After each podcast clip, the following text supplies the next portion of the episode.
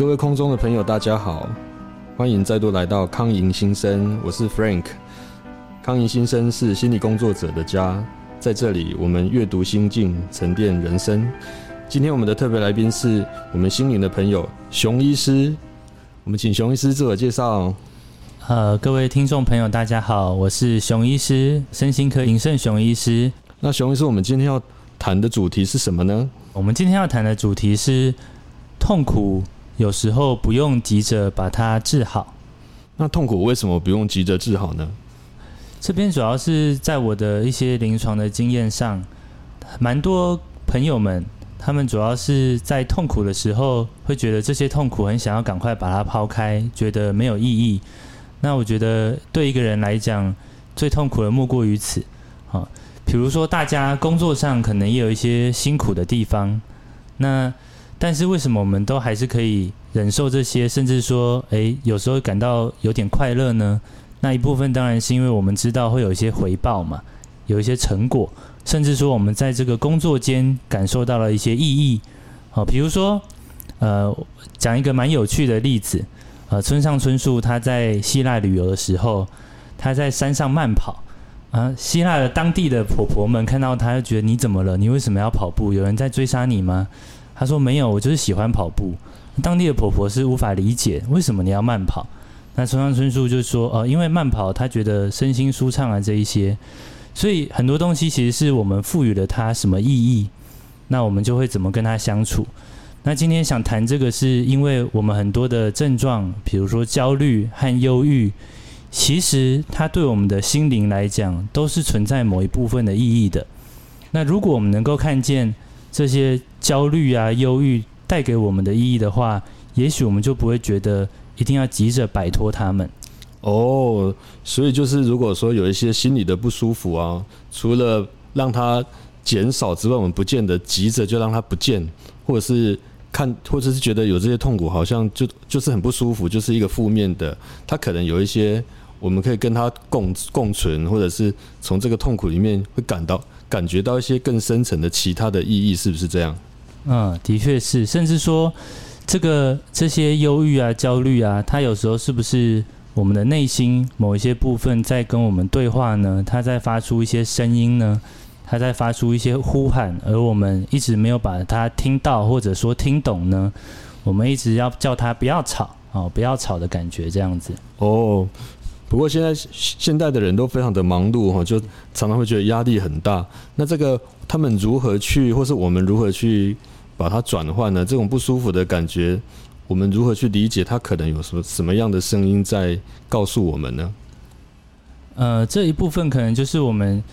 第一个就是说，要有像我刚才讲到的这种概念，就是说，诶，这些不一定是没有意义的，哦，它都是我们存在的一个部分。那这个就会讲到一个比较偏向呃荣格心理学里面有关于阴影的这个部分。啊，阴影就是说，我们自己觉得好像不太喜欢的部分，我们会把它排除在我们的潜意识里面。啊，那。我们就会，比如说，我们希望自己是很理性的，没有太不是太情绪化的，啊，那我们可能很想当一个理性的人，或者说，我们的父母一直希望我们当一个理性的人，啊，这个在东方社会里会比较强烈一点，就是大概我们比较不倾向于让小孩很自由的去表达他的情绪。哦，所以听起来以荣格的角度来说，这个阴影，以刚才的例子是指他的某一些。呃，不被允许，或是他觉得不习惯的感觉，会仍然存在，只是不在这个表面的这个表现型，它是在比较潜意识的这个部分，是这样子说吗？啊，的确是，就是呃，我们如果把它分成意识跟潜意识来说的话，它会比较被压抑到潜意识的部分。那这些部分，刚才张医师提到一个很重要的是说，它仍然存在而且存活着。所以虽然说。我们没有看到它，我们把它关在一个小房间里面，但是它还是持续的在生长，而且因为它关在小房间里面，它跟外面的世界是没有任何接触的，所以可想而知，随着年龄的增长，我们比较在光明面的部分跟世界有接触，我们知道世界是什么样子，那有一些互动和调整，但这个被关在房间里面的阴影是没有的，那它很可能就是会长成一个巨婴。哦，那这个我就很好奇，这个阴影跟所谓的光明面，它的关系是什么呢？就是它都是我们整个人自己的一个部分啊。那但是因为我们从小长大的过程中，包含我们自己，还有我们的照顾者，还有这个世界，他会告诉我们会隐约感受，或被直接告诉一些东西，就是我们哪一些是比较好、比较应该存在的，然后哪一些好像是。比较不好，或者说我们无法控制的，啊，因为在我们还很小的时候，我们大部分的其实是会先区分这个是我可以控制的，这个是我不能控制的。那不能控制的东西，我们就会倾向把它丢进去阴影里面。阴影没有好好的去看到它，或者去去让它长大的话，为什么它就会长得不好，就变得像巨婴一样的存在？这个里面的关系是怎么样啊？啊，那呃，它会长得比较像巨婴，意思就是说。它跟现实的世界是没有什么互动的，所以它无法因现实的世界的经验来做调整。好，因为他被关在潜意识里面，他没有办法受到经验的一些调节。哦，比如说，诶，世界上的人其实应该是怎么样，但是他不太理解。嗯，那这个，呃，一个例子来讲，就是说，如果一个人他从来都不太跟别人互动，然后他突然交了一个女朋友或男朋友的话，那他的表现可能就会让人家觉得。还蛮奇怪的，因为他不太知道正常的跟人家的互动应该是怎么样的这样子。那那熊医师可不可以举个例子，举一些哦常听到的巨婴的的样貌、形状、气味啊，他们都会有哪一些展现？那我们觉得他很巨这样子。哦，很巨就是呃，你会觉得说，哎，这个人他可能好像，比如说工作上或学业上，好像都还蛮好的，看起来都不错，但是怎么好像进入情感关系的时候，他就变得。他有一套自己很顽固的想法，哦，而且非常的就是自给自足，然后好像他在情感上是完全自给自足，没有什么你插入的空间，或者是反过来，他把你纳入他的自己的系统里面，然后变成控制，完全控制你，你必须完全照他的规则来，你不能跟他沟通说什么东西可不可以怎么样，他会完全必须要完全掌控。哦，看起来就是。连他自己都不大能够调控的很好的一个状态，呃，对，就是说这个情感，它如果是在阴影面的话，它是不太能够受到理性啊或意识，那乃至于接触到现实的一些调整，所以会变成活在自己的幻想里面，可以这样讲。那我举一个一点点不是呃有一点接近，但当然不完全是这样的例子，就是说有些人会说你好像活在二次元的恋爱里面。那这可以说是一次元的恋爱，因为它就是只有在自己心里的恋爱这样子。像刚才提到那个巨婴的概念呢，呃，不知道大家想到巨婴想到什么呢？我想到的是在《神隐少女》里面，是不是汤婆婆有一个巨婴的宝宝呢？那她到后来好像，诶，她站起来，大家有没有发现？然后她开始好像有比较有自己的想法，那是因为她有在生命中，她遇到了千寻闯入她的生活。然后千寻好像，他这个看似是一个闯入和干扰，但是有时候反而让他开始了一个新的人生。那千寻也是，他同样是在跟呃另外一个角色白龙的互动中，他好像慢慢的找到了自己。所以在这个英雄旅程或说个体化的过程中，有时候我们有一个呼应的对象，或者说有一些其他人的存在，有时候是蛮必要的一个过程，这样子。哇，熊医师好像对许多的电影都蛮记忆蛮犹新的哦。对，就是像这边我就不禁又想到，就是说《神隐少女》这部电影，它那个是怎么开始的呢？就是他们一开始是其实车子是抛锚的，然后他们是迷路的，对不对？那其实这个迷路这件事情，在很多很多的电影或者故事小说里都是反复出现的。那这其实就是荣格在。个体化的历程，或者他称之为英雄旅程当中一个几乎一定要发生的事情，迷路啊，进入森林啊，或这些好像有一种探索不知所措的，好像是一个必经的过程。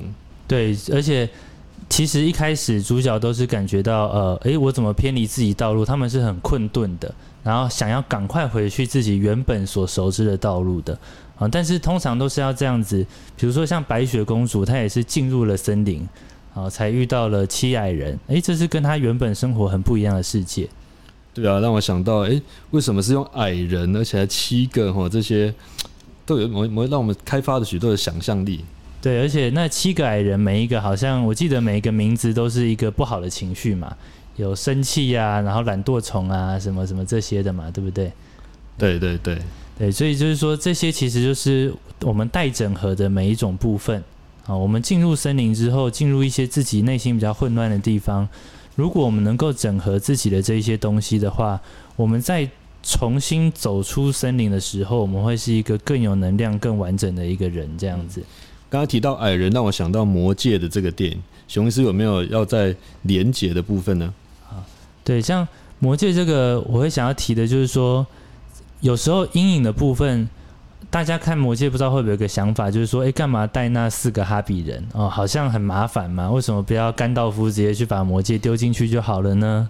啊，但其实这四个哈比人，他们一开始在第一集的形象就是呃，好吃懒做，一天要吃四顿饭呐，然后呃，又腿短跑很慢，然后一直惹惹事情，好像没有什么功能这样子哈。对，然后好像没有什么理性啊，然后没有什么规划，他们很没有规划。对不对？自由自由野蛮生长。对对对，但他们这个这个部分，他们很没有规划，其实就等同于说他们很没有野心。那他们很没有野心，代表说其实一部分是说他们不是很贪婪的一个民族啊，所以他们的懒惰一部分是因为他们不贪婪、不算计。对，所以这样反而是他们会变成他们是唯一能够带着魔戒。去到去把他魔戒摧毁的人，所以有时候我们自己讨厌的一些特质，比如说我讨厌自己很懒惰或什么的，这些特质有时候如果我们能够整合进来，它其实会让我们可以更加完整。比如说我接受自己有时候懒惰的部分，那我可能是比较能够放松的。是的，是的。那回到我们的主题，就是面对痛苦，我们有时候不要急着治好。那我们现在连接到这样巨婴的概念，熊师可不可以再帮我们做一个整理呢？呃，简单的说，我们感受到的痛苦，或者说这些症状包含忧郁或焦虑，说不定有时候是我们内心的那个巨婴，或者说我们的内在小孩哦，他正在发出一些呼喊，他正在告诉我们他的需求，但是。他还没找到适当的可以跟我们沟通的语言，然后我们也好像还不知道应该要去聆听这一些声音啊，所以有些时候我们应该可以去聆听看看我们的忧郁和焦虑，它带给我们的是什么讯息。所以说，有时候这些现状的痛苦，它可能有背后将来可能会沉淀出来的意义，对不对？就有点像刚才提到生长痛的部分呢，哈，就是说它可能是我们正在变经历一个转换啊。比如说，我想蛇在脱皮的时候，它会是很痛苦的，可是它是因为要经历这个痛苦，它才能长得更大啊。好像某一方面这也是自然的一部分，对不对？我们比较明显的在蛇啊或蝴蝶啊身上可以看到这种脱皮然后成长的过程。那其实，在我们人的内心。也是有这样的一个过程，我们要经历某些痛苦，然后才有办法长大。只是在我们东方的这个世界里面，比较讲求的一些传统啊、理性啊这个部分，好像跟西方的这个文化是不大一样的。嗯，对，就是说我们的目前的社会文化中，好像不太允许有这一个忧郁的空间的存在。